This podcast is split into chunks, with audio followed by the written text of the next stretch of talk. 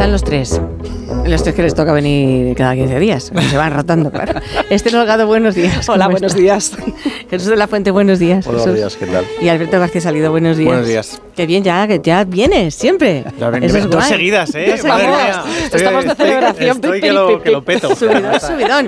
A ver que os vea el ombligo. ¿Lleváis El puesta ombligo. la tirita? ¿La lleváis? El ombligo. Esther, no la llevas, Esther. ¿Cómo Yo es es que en posible? el ombligo intento ponerme pocas cosas. El mío es postizo. Que esté el, tu el que el ombligo. Sí, sí, el mío es postizo. ¿Qué Fuera de- significa? pues yo tuve una infección de- del ombligo. ¿Ves? Por eso cuando me pongo tenía pocas cosas en el ombligo. 18, 19 años. Se Sí. ve que. Ah, pues ya eres mayor. Se ¿eh? puede uno tener para infecciones. Para burlarte en el ombligo. Yo estaba pensando de neonato, una Bueno, enfaditis. me contaron que. mo- un piercing. Exacto, No, no, confiesa. No, que va, que va. Me contaron que se ve que cuando cortaron el cordón, pues dejaron algún resto. Eso me Oye, contaron. te- ¿eh? estuvieron Antes de que- 18 años hasta que te salió Pues la sí, infección del resto. Un día me empezó a supurar Sí. y nada, me, me vieron, me vio un cirujano y me dijo, nada, esto hay que quitarlo. Y, Ah. Tenías mal el USB. Y entonces, ¿cómo luego, lo tienes pues- listo? O sea, todo Eh, ello. no, no, no, no. eh, Una tableta, hecho una les, tableta. Les pasó por la cabeza. Me dijeron que mi ombligo era un. Habían doblado como la piel para darle forma a ombligo, porque cuando estaban en la mesa de, de quirófano, eh, vieron que me dejaban sin ombligo y entonces les parecía Bueno. una tripa súper rara, diciendo, pero ¿cómo vamos a dejar a este hombre? Hicieron una especie como de, plie- de Serías Adán. pliegue. Adán, tú sabes, ¿no? Eso- Bueno, eh, si queréis podemos hablar de ese tema Puede de, ser un de- temazo. de el- que el- Adán y Eva no pueden tener ombligo. Claro, por eso lo digo. So- claro, no Bueno, pueden que tener tampoco, ombligo. que Claro. tampoco pasa. Nos acabamos mía. de cargar no sé cuántos siglos de, historia artística, nada, de pintura, claro. pero es verdad, esa- esos, Igual que esos tatúan. cuadros están mal hechos, no, Igual no que rigor. tatúan la areola y el pezón los pacientes que, que tienen mastectomías y Claro. reconstrucción y demás, vamos, que es espectacular como queda. Sí, sí. Tatúan un ombligo y te digo yo Sí. que vas a meter el dedo ahí pensando que tienes, Pero que Jesús tiene- profundidad. Jesús No, el mío tiene profundidad de verdad, lo que pasa es Jesús que es un tiene pliegue de piel. Es un pliegue de piel. Tiene pelillo ahí. Claro. eh, ¿Por, qué, por qué estamos Pero hablando del hacen- ombligo de Jesús? O sea, Pues no no lo sé. pero fíjate, porque- fíjate que a mí me sirvió mucho para fardar, porque claro, hay una cicatriz y entonces yo cuando Ostras, intentaba era Una bala. ¿Sabes qué pasa? Que ligar, han dado en el ombligo. ligar en los pueblos de Cuenca es muy complicado. Sí, Me han ¿no? pupa. Entonces. Entonces yo le decía que tenía ahí una cicatriz que la había conseguido defendiendo a una persona. infalible. Entonces eso no veas ¿eh? oye. No veas tiraba. Yo puedo hacer un comentario pediátrico, pediátrico, de, pediátrico de, de los- No, pero por ejemplo, eh, lo que dice el ombligo, como por- va por ahí el cordón umbilical, eso enchufa Sí. con el cuerpo del niño y va por una vena que transcurre eh, cruzando el hígado y es por ahí por donde se alimenta el, el bebé, en, la Sí. en el útero de la madre. Vamos a hablar con propiedad. Sí. Pero eso cuando naces, esa- ese caminito se tiene que ocluir y se convierte en un ligamento, ¿no? Ajá. Entonces, eh, ¿qué pasa? Que al nacimiento, cuando eh, te cortan el cordón, um- el cordón umbilical, tienes que tener precaución de que eso no se infecte, porque tiene un- una carretera muy directa a la circulación, ¿no? Al torrente sanguíneo del bebé. Claro. Entonces, por eso a los, a los papás y a las mamás, que esto se encargan más las madres, pero los papás tenían que hacerlo también, les, les habla mucho de la higiene y tal, que con agua, jabón y tal, y olerlo, y, y es un motivo de consulta de, oye, al bebé, mira, se le ha puesto el ombligo raro, eh, y, y muchas veces te lo llevan, y lo que tienes que hacer es eh, olerlo, que es muy curioso, lo hueles. A podridos. Igual Claro, a podridos cuando está exacto, mal la exacto. cosa, ¿no? O si se pone rojo alrededor y muchos papás dicen, joder, tienes que ingresar a mi bebé de dos semanas o diez Por- días por tontería. por Pues esta es tontería. Y es por eso, porque es una infección que puede ser potencialmente grave. Entonces, cuando has dicho lo del ombligo, digo, Jesús, pues nada, de cuando era este, pero ya con 18 años. Pero. Jesús va retrasado. No. Que no Sí. es que seas Fue retrasado. a es que vas neonatología. Pero es que todo esto venía por una cosa que ha salido en X. En X, X, en, en, X, X. en X, en X, eh, pone X, ¿no? En X, que, mm, que, que lo narra así la, la, Ah, la ya. a ver, señorita. espérate. ¿Por qué me pongo una tirita en el ombligo cada vez que voy a sitios con mucha gente? Hace unos meses eh, sentía que cada vez que iba a sitios como restaurantes, centros comerciales, al centro de la ciudad, mi energía se descargaba por completo. Me sentía Madre muy mía. incómoda, muy pesada, muy cansada. Así que me recomendaron ponerme una tirita porque a través del ombligo podemos absorber la energía ajena. Yo interpreto que en esos momentos tenía la energía muy bajita, estaba mucho Si más queréis ya la sensible, desvanecemos, o sea, no mucho es- mucha vergüenza, No es Por necesario eso seguir escuchando el tema. Pero y esto Me he va, quedado sin palabras. Esto va y alguien se lo cree y se pone... Bueno, que tampoco Me he es quedado, malo ponerse pero una tirita, en el tirita, tirita Pop Mientras Esponja, estas tonterías tirita Patrulla Canina, que ¿Quién son cosas dice? inocuas, ¿Quién- una quién es? persona, no hagas sangre. pues una, una, sí, una señorita. Será una influencer. Una influencer. ¿no? Como sí. es No una- influencer. Da lo mismo, no importa. es Pero si es os decía yo que cuando faltaban psiquiatras en este país lo decía por algo. Si, Si lo malo es que esto, se lo- hola, no, pero si el problema es que esto genera tendencia, Claro, es que es sí. lo que a mí me preocupa. Mía, una tirita en el. Pero es bueno, también puede ser efecto placebo ahora que lo decís. Uno piensa que se pone una tirita y, y me levanto a las 6 de la mañana y empiezo a producir como una loca. El día que, el día que descubra a esta mujer el esparadrapo y las, Pero, vamos, Ojo los alérgicos, los por favor. de clorexidina, estos que hay ahora que es un antiséptico fenomenal, se lo- vamos.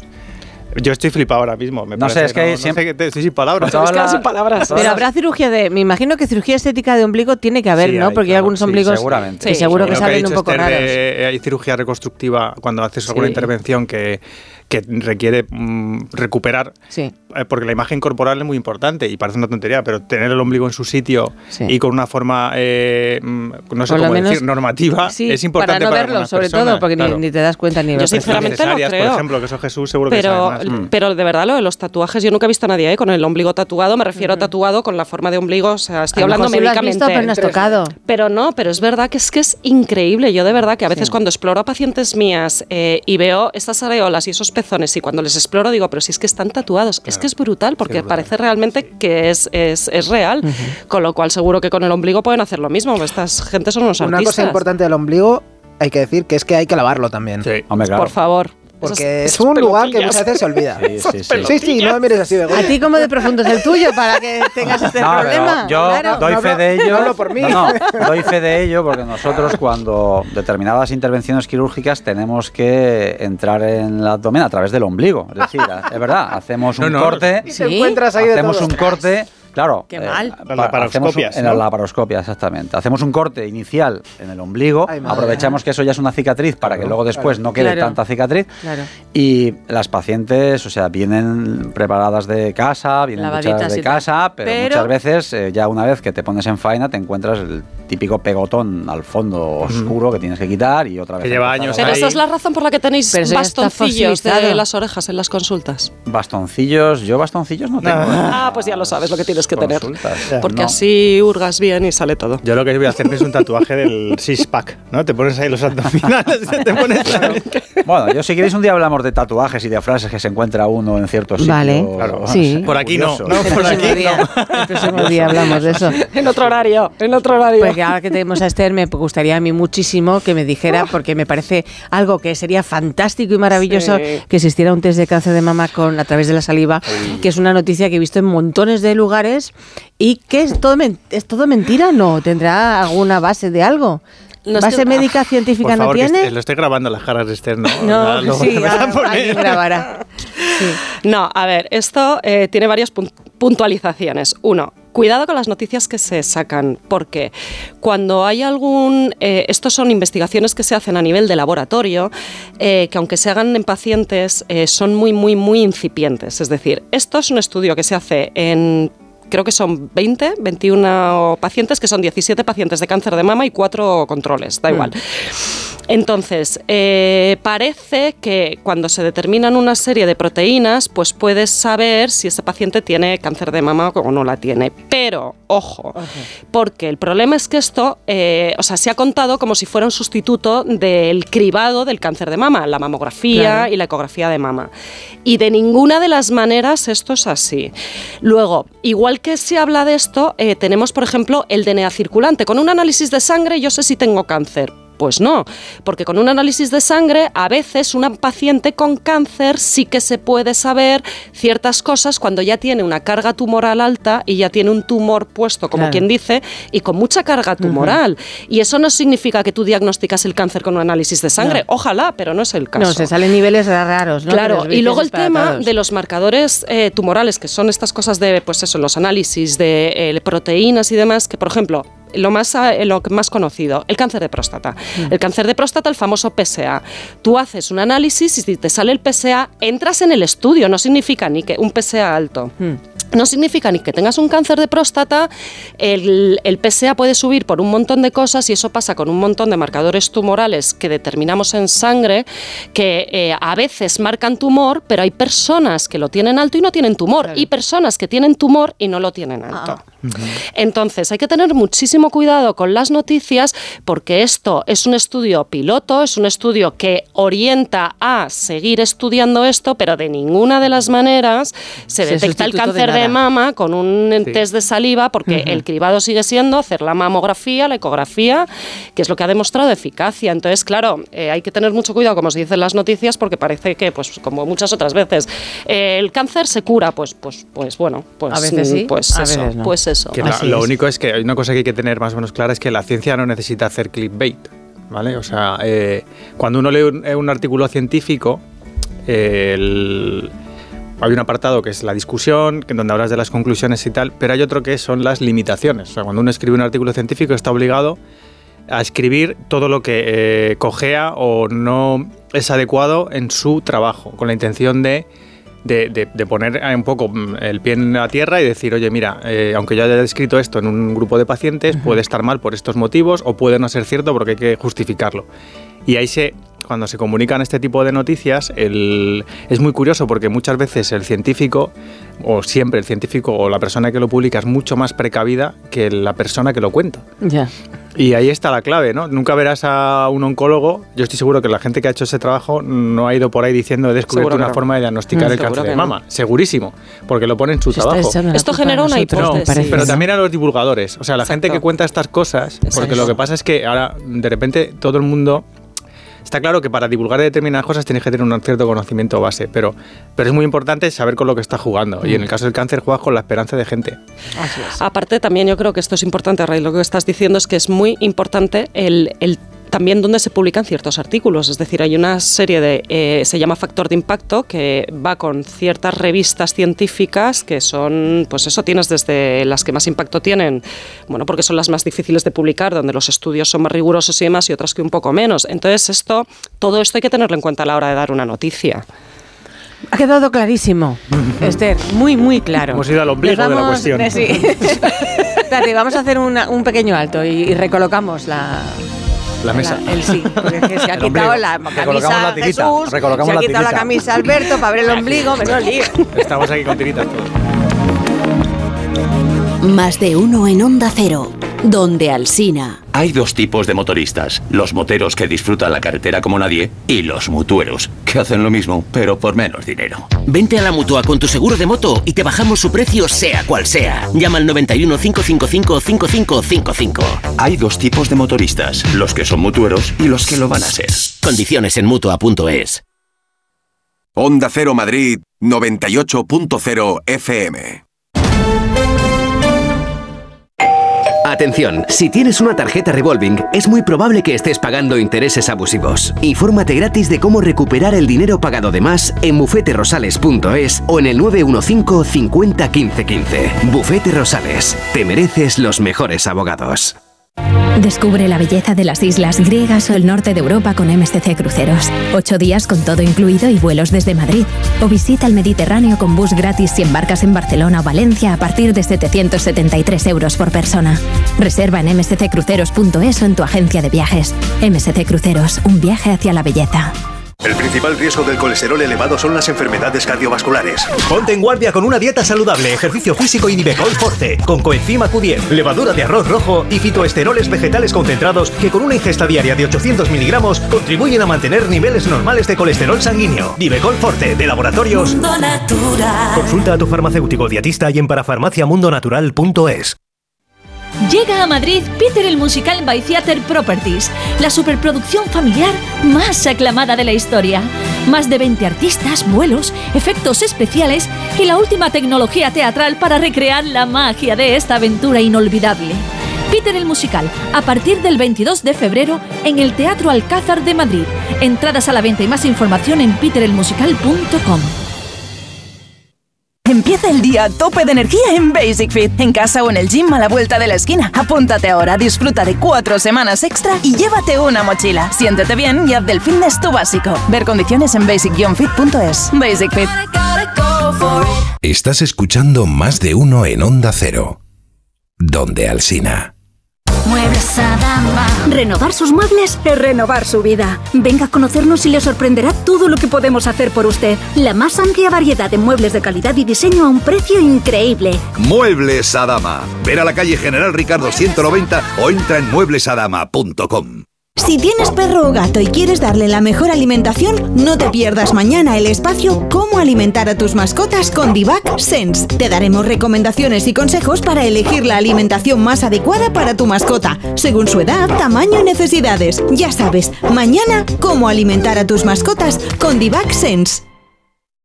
La nueva edición del Festival Internacional de Magia llega a Madrid. Diez de los mejores ilusionistas del mundo por primera vez juntos en el escenario bajo la dirección de Jorge Blas. Compra tu entrada en teatrocircoprice.es. La magia te espera. ¿Te lo vas a perder? Teatro Circoprice, Ayuntamiento de Madrid.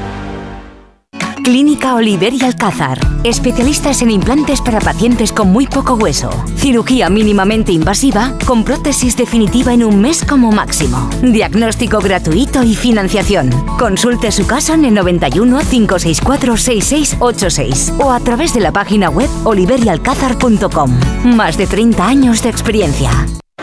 Trabajo, casa, ducha, cena, cama. Salir de trabajar con el piloto automático no tiene pérdida, aunque pensándolo bien, sales perdiendo. Te pierdes conversaciones, te pierdes risas, te pierdes lo que sucede a tu alrededor. Salir de trabajar con el piloto automático es el camino fácil, muchos lo siguen, otros, y cada vez somos más, preferimos seguir la brújula para no perdernos nada. La brújula, con Rafa La Torre, toda la actualidad de lunes a viernes desde las 7 y siempre que quieras en la web y en la app. Onda Cero, tu radio. Cero Madrid, 98.0 FM.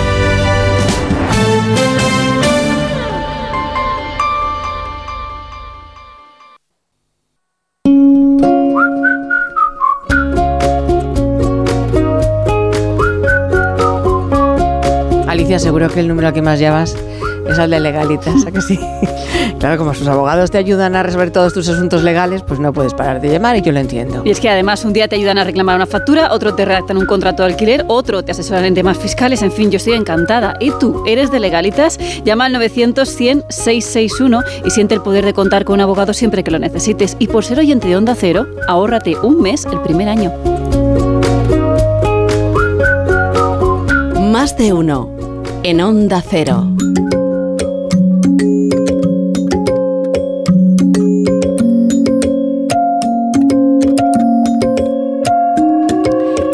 Ultimando su pieza, su historia de... eh, pero antes quería, queríamos todos dar la enhorabuena a Esther. Enhorabuena, Esther. Porque está muy Enhorabuena, orgullosa. Esther. Está muy orgullosa. Eh, Enhorabuena, Esther. Está muy orgullosa. ¿Sabéis por qué?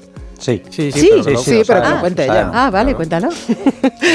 No, enhorabuena al equipazo que tengo porque tenemos un programa en Genesis Care, eh, que es el programa solidario, que podemos tratar pacientes con cáncer de pulmón en, eh, mediante una eh, técnica de radioterapia guiada por resonancia, Ajá. que bueno, pues solamente hay dos máquinas en España y que tiene unos resultados buenísimos, tiene muchísima menos toxicidad y beneficia mucho a los pacientes. Lo que pasa es que es verdad que es una técnica que en, en la sanidad privada pues no no está cubierta por las aseguradoras, no todo el mundo puede financiarla, pero a través de este programa solidario eh, bueno, pues eh, permitimos el acceso a pacientes que se puedan beneficiar del tratamiento siempre y cuando que cumplan unos requisitos médicos para poder beneficiarse de este tratamiento que es de los más novedosos que hay en este momento en oncología Ujú. radioterápica y que además está demostrado que, que- Que es que es muy beneficioso para ellos, que es efectivo. Entonces, bueno, pues es, la, es una campaña solidaria que tenemos porque creemos que tenemos ¿Esa que la que... hacéis todos los años o es el primer año que lo Bueno, es que la máquina Ah, la bueno, la tenemos desde julio Guau. del 2023 y la verdad es que estamos claro. felices porque de verdad que los resultados están siendo magníficos, los pacientes están encantados y es que además tiene mucha menos toxicidad. ¿Y cómo se acude a, a poder eh, ingresar en este proyecto? Bueno, esto tenemos en, en nuestra página web, tenemos toda, toda la información, el acceso, de tal manera que a través de, de, vamos, de, de- de esta página nosotros luego valoramos la- las condiciones Claro. de los pacientes para ver si cumplen los criterios, insisto, Claro. médicos y demás, para poder acceder a ello. Y bueno, pues... eh, para Qué poder guay, beneficiar a todos los, al mayor número de pacientes posibles. En la Fundación Génesis que era, ¿Es donde En la Fundación acudir? Génesis de efectivamente. todo lo que quieran. Efectivamente. Pues enhorabuena, sí. Muchas Está- gracias. está Enhorabuena a mis compañeros que han hecho un trabajazo increíble. Y al doctor. Cuñado, que es el que lo está liderando como médico. Qué bien. Que me, no te libras de que vas a hablar de ese sotoloco. ¿De Eh, ese sotoloco? Me estáis haciendo unos descuadres de cadera. Nunca mejor dicho. Eh, Un esguince, esguince Ay. mental. Es que después del ombligo no podemos pasar a otra cosa. Entre el ombligo, la saliva, el páncreas y ahora el sexo loco. No podemos pasar de que... Define sexo toloco. Sí, sexo loco, pues es que vas, te vas de fiesta y vas a, lo, a, que pill- a pillar. Lo que sea. O sea, lo que habéis hecho los chicos toda la vida pero- y nosotras... Perdona. Ah, No, lo, que hemos, lo que hemos intentado Lo hacer. que habéis lo que hemos intentado hacer intentado, y ahora no ya lo hace todo el mundo y ahora Sí. ya es, eh, Y es un esto problema, loco. es un esto loco porque se sigue pensando que mira que somos antiguos Mm. y son antiguos los jóvenes. Se siguen pensando que, que la primera vez no pasa nada, que bueno, la primera vez no, que, decir, que antiguos. por una vez que no pasa nada, por una vez que no lo Sí. hagas con este con O por hacerlo de preservativo pie, o, ah, o por hacerlo dentro del agua. Claro, que no Eh, pasa nada. Son cosas que sí que se dicen pues que, todavía se lógicamente, pensando esto. Todavía se dice pensando esto Como si porque se las- pensara las que ganas por de hacer lo que tú y yo las- sabemos que era fumar, se te ponía el ombligo azul. Es que Sí. es una absurdez. ¿Cómo el? Sí, se decía Las ganas que tiene la gente de pillar son tantas que y se inventa cualquier cosa con tal de que la gente acepte, ¿no? Y la verdad es que esto es un, esto es un problemón porque, claro, entiendo que vais porque estamos viendo un, Pues que- un despunte de todas las enfermedades de transmisión sexual. Es el que- despunte mayor que ha habido eh, desde hace 30 Sí, años, ¿no? Sí, sí. Es verdad que también ahora se están buscando más, o sea, ahora es decir, eh, se están haciendo más test para encontrarlas Ujú. y también porque desde el año Porque 2000 pueden ser asintomáticas. la gran mayoría son. claro, ese es uno de los grandes problemas. al principio, claro, cuando- la Claro. gran mayoría son asintomáticas, pasan desapercibidas y a lo largo de los años van haciendo su daño. Y al final te enteras que tienes una infección de transmisión sexual porque has tenido algún problema de salud. Por ejemplo, mujeres que son infértiles, que no se pueden quedar embarazadas. Pues a lo mejor es porque una de estas enfermedades de transmisión sexual en su día le dañó las trompas del útero, ¿no? O tienes otros problemas mucho que, que comprometen mucho más la salud, como por ejemplo la sífilis, que te puede afectar a todo el sistema nervioso, al corazón. Y que esto te enteras que tienes sífilis a lo mejor pues cuando te diagnostican un problema neurológico importante o un problema cardiológico. Entonces, claro, esto es un gran problema, ¿no? Eh, es verdad que ahora mismo, pues como todo lo que Pero- todas las consecuencias que tienen que, que están relacionadas con las relaciones sexuales, Ujú. vamos a decir que tienen un apaño fácil, la gente ha perdido el temor, ¿no? A, a tener ese, sex- ese sexo protegido, ¿no? Si te quedas embarazado, pues tienes solución, ¿no? Con la píldora del día después, por ejemplo. Eh, si te, tienes riesgo de haber tenido contacto con el VIH, pues como ahora hay un tratamiento que te lo puedes tomar o antes o después de haber tenido esa relación y no te pasa nada, pues entonces ¿para qué voy a utilizar un preservativo, ¿no? Entonces todo eso al final contribuye a que la gente tenga relaciones alocadas, ¿no? Y también la mayor participación de las drogas en el tema de las relaciones sexuales. Ahora el uso de drogas para tener una relación sexual es muy habitual, ¿no? Pero más allá de lo que estás diciendo que sí, ¿tú crees realmente que la gente está informada de... eh, de, de la, o sea, de lo que es una enfermedad venérea y de la No. cantidad de enfermedades Claro. venéreas. Es que esto es, lo digo de- Sí. porque yo creo que esto es preocupante y de hecho lo hablábamos claro. antes. Yo con mi hijo de 12 años que le he vacunado el papilomavirus, el otro día le enseñé la razón por la que le vacunaba del papilomavirus y le enseñé las fotos de las lesiones Sí, que se aparecen eso- cuando estás infectado. Este- Y un montón de cosas. Al final hay que hablar con los niños o qué. Queridos padres, ¿No? queridos, queridos Hijos, queridos tíos, hijos. Vaya. queridos abuelos, Queridos abuelas, eh, los, en nuestro país la edad media de inicio de relaciones sexuales está Abrid los alrededor, ojos. alrededor de los 13 años. Abrid los ojos. Pero las no penetrativas. las no penetrativas. Y las penetrativas eh, un año más tarde aproximadamente, los 14. Así que Pronto. en casa hay que hablar del tema. Pero ya. Pero o sea, ya- que ya- tiene no, tres no. años, hay que empezar. Y sacar y hablar de, de lo grave que puede ser tener una eh, enfermedad de transmisión sexual eh, no tratada, de lo importante que es conocer las secuelas y, y- y de cómo se debe abordar esto. Es un marrón, eh, no es una conversación que apetezca. Yo, mi hijo, se está, el mayor se está aproximando a esa edad y nos da mucha pereza, pero es forma parte, hacerlo, Pues lo hago parte de nuestra- eh, digo de importante. verdad, ¿eh? Y hay otra cosa Y muy reportaje gráfico. una cosa muy importante que dice Esther es eh, de educación sexual hay que hablar. Sin Eh, duda. y mm, la conversación que van a tener con nosotros eh, va a ser muy distinta a la que puedan tener eh, con sus amigos Sí. o en el colegio con sus profesores. Pero De esto, de este tema hay que hablarlo porque eh, nos vamos a encontrar con ello. Igual que lo hemos hecho nosotros, lo van a hacer nuestros hijos. Y que luego Hay que- ven en internet cosas muy raras. Sí, hay que Exacto. Como que las águilas se quitan el pico y las garras de por vida y hasta y así luego pues, se vuelve a crecer y le sale y pueden llegar hasta los 70 años. Sí, el otro día me, me quedé Madre fascinada Pero de eso era que- un bulo que estaba en montones de páginas, en montones de sitios porque vino mi hijo diciéndome, "Oye, Las las águilas. Las águilas. se Bueno, cosas los-". como lo de la tirita. Sí, pues igual, pues igual. sí, dejarme un minuto simplemente porque quiero, quiero volver a lo que estaba comentando Un minuto tienes, sí. Alberto y Esther, que esto es muy importante, ¿no? Tenemos, es una, esto requiere una acción conjunta para, Mm. para mejorar esta, esa, esa enseñanza afectivo-emocional sexual. Lógicamente a nivel de las escuelas, lógicamente a nivel, a casa. nivel de casa. Hay que quitar el mito, antes que hablábamos también de esos mitos, ¿no? Hay que quitar el mito de que hablar de relaciones sexuales de una forma reglada, bien, eh, con, con propiedad, va a incitar a la gente a tener relaciones sexuales. Eso es mentira. Lo que va a hacer es que la gente que las va a tener las tenga más seguras. Podríamos es hacer un día una, un- una tertulia de Sí. estas para Sería- enseñar ¿no? a los sí. jóvenes que no nos van a estar escuchando, Sí. sino a los padres Sí. y Claro. a los Sí, abuelos sería- y a los sería- tíos. sería importante. fantástico, de Es verdad. como- ¿eh? claro. Todo loco luego- para todos. Y luego fijaros Exacto. también que Sí. hay que optimizar recursos. Yo hace poco leí que solamente el 30% de los servicios de urgencias hospitalarios en España, solamente el 30% tiene un protocolo de manejo de una infección de transmisión sexual. ¿no? Con lo cual eso también es muy importante. Es decir, hay que unificar criterios, unificar tratamientos, crear centros específicos. Por ejemplo, en la Comunidad Valenciana tienen muchos centros de infecciones de transmisión sexual. Pues en. Madrid, ¿Te parece, callo. Jesús? Sí, porque está llamando a la puerta y Venga. solo dispone de medicamento. Eh, eh, nos- me cuenta, mm, Cancho, un ínfimo porcentaje de enfermedades raras. Así que en Historia de con Javier Cancho, el extraño caso de las hermanas Hempel.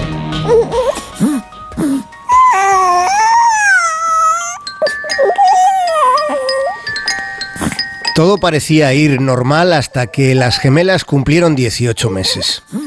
La madre y el padre, los Hempel, lo habían pensado, habían pensado en que algo podía estar pasando, pero hasta que sus hijas no llegaron al año y medio no lo hablaron entre ellos. Tenían la sensación de que las gemelas no se estaban desarrollando como el resto. Las niñas habían sido algo torpes en sus primeros pasos, pero sus padres se dijeron a sí mismos que debía ser porque eran niñas grandes.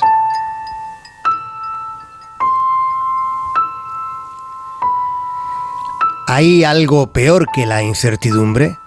¿Hay algo peor que la incertidumbre de unos padres sobre la salud de sus hijos? En ocasiones el diagnóstico empeora incluso la incertidumbre. Después de esperar con angustia, les dijeron que sus hijas padecían NPC, la abreviatura con la que se conoce la enfermedad hereditaria Niemann-Pick tipo C. Los médicos también les dijeron que con toda certeza sus hijas morirían antes de cumplir los siete años. ¿Cómo asumes una, una revelación tan aniquiladora? Las gemelas padecían una especie de mal de Alzheimer en la infancia. Nacen bien, pero progresivamente van empeorando. Almacenan colesterol del que sus cuerpos no se pueden deshacer. El cerebro empieza a ahogarse en colesterol que no sale del interior de las células. Esa situación causa una degeneración neurológica progresiva y no había tratamiento. ¿Cómo manejar una tristeza tan descomunal, tan paralizante? Aceptar el destino, un destino proyectado por la ciencia, parecía necesario para no añadir más padecimiento. Pero no lo hicieron. No aceptaron que sus hijas fueran a morir antes que ellos.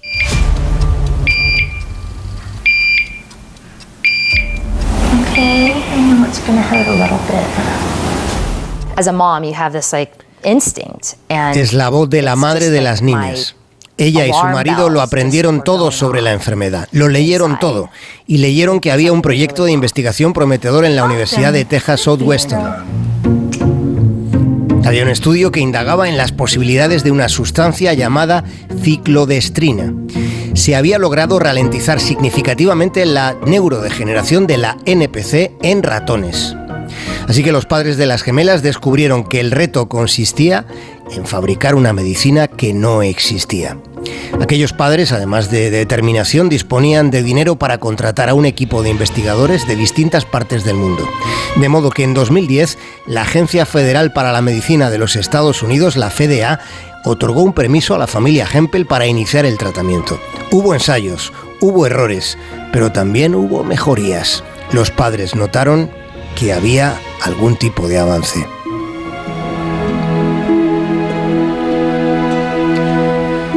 Pero las gemelas Hempel murieron en julio del año 2018.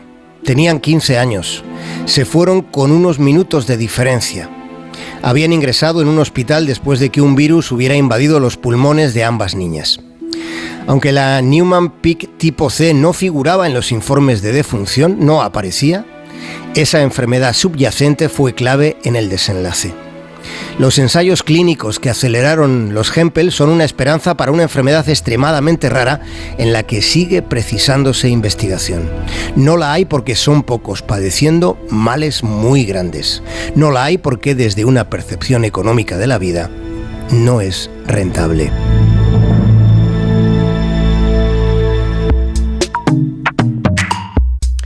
Ya está, queda entonces relegado a otro día el, el- el- el hacer una tertulia vuestra eh, para enseñar a los papás, a los tíos, a los a los a los niños no, ¿eh? A los papás, a los padrinos, a los abuelos, cómo hablar de sexualidad a los jóvenes para que no se pongan se nos pongan malitos. Día venéreo. Exacto.